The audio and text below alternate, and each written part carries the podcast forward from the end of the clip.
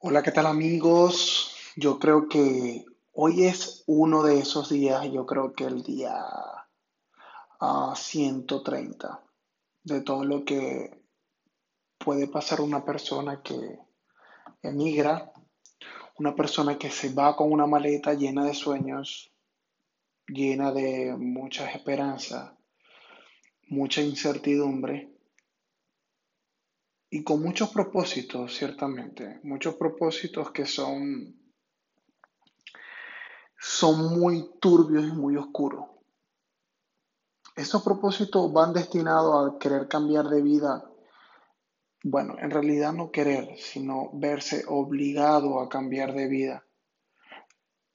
Quizás para unos por su situación económica, situación país, o simplemente porque buscan un rumbo diferente, darle sentido a la vida o buscar respuestas que en donde están no pueden ser contestadas.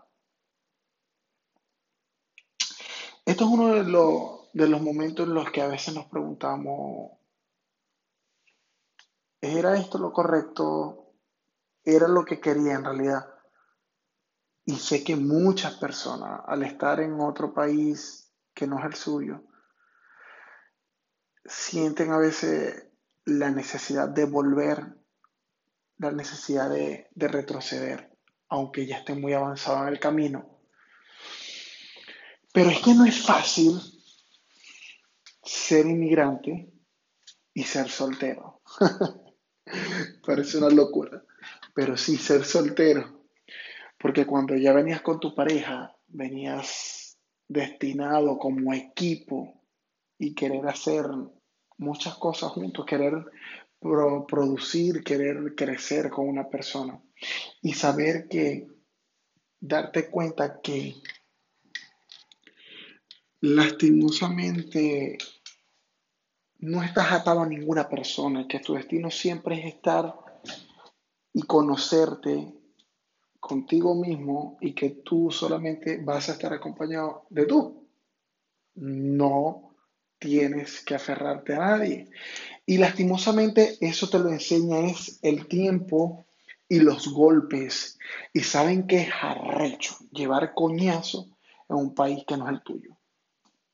En un lugar donde no sabes dónde curarte las heridas y en qué momento curártela. Porque ese es el problema. El momento en que curártela porque sabemos que lo que estamos fuera de nuestro país, sabemos que nuestras obligaciones como pagos de renta, carros, eh, comida, enviarle a nuestros parientes fuera, fuera llamo a los que están en nuestro país natal, esas obligaciones no se detienen y tu dolor tampoco se detiene. Entonces tienes el peso de todas tus obligaciones de vida, tus obligaciones comunes y tu peso del dolor que te crea una ruptura. Que sabemos que el dolor de una ruptura es igual o peor a un luto de una muerte. Es vivir un luto en vida. Y hablo en vida porque la persona, y me van a llamar loco, la persona lamentablemente no se ha muerto para nuestra desgracia. ¿Por qué digo para nuestra desgracia? Porque estamos llorando el vacío de una persona que se fue, pero aún está. Porque esa persona está.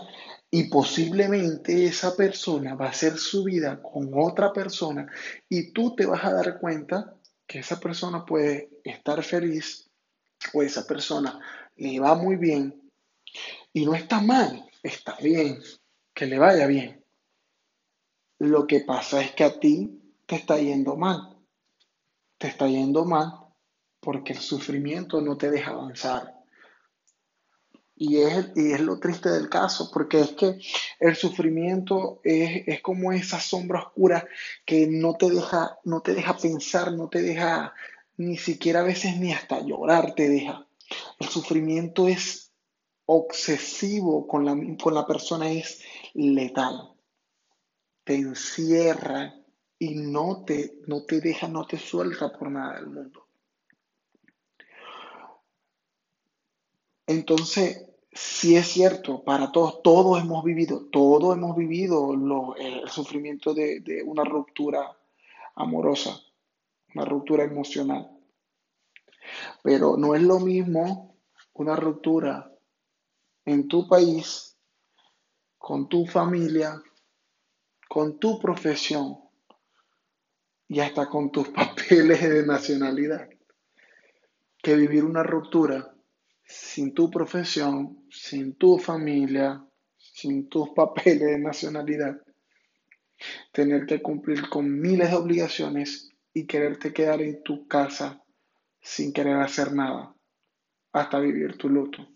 Porque ciertamente el luto es algo relativo, va a pasar, la depresión va a pasar, pero necesita un tiempo de consumación, un tiempo en donde todo se tiene que sanar y se tiene que dejar calmar las aguas. Pero los inmigrantes que estamos luchando por cumplir nuestras obligaciones diarias y que también pasamos por un- una ruptura, un luto en países extraños al tuyo, se nos hace un poco más cuesta arriba. Entonces, el, el mensaje del día de hoy es, amigos que me están escuchando y que espero que, que este mensaje pueda llegar y que seamos eh, un grupo con muchas experiencias y con que nos compartamos muchas, muchas eh, anécdotas de cómo superar este, tu ruptura cuando eres inmigrante, que no puedes parar tus rutinas diarias para no dejar de cumplir tus obligaciones, pero tampoco puedes acabar con tu depresión, vivir tu luto de la manera correcta, bueno, a lo que yo llamo correcto, por tener que, que seguir adelante. Entonces, amigos, muchas gracias por escuchar si me estás escuchando. Eh, aquí estoy yo para contarles todas mis anécdotas, eh, dar consejos para salir de, de depresiones, para salir de lo que es el luto por medio de rupturas emocionales ah, para poder salir de codependencias sentimentales y para hacerte saber que tú eres tu único centro y tu único universo eres tú y tú eres el único que puede hacer las cosas por ti. Nadie va a solventar tu vida. Nadie te va a hacer feliz si tú no eres feliz contigo mismo. Así que recuerda, para amar, primero lo que tienes que hacer es empezar por amarte. Bye muchachos. Espero que estén muy, muy bien.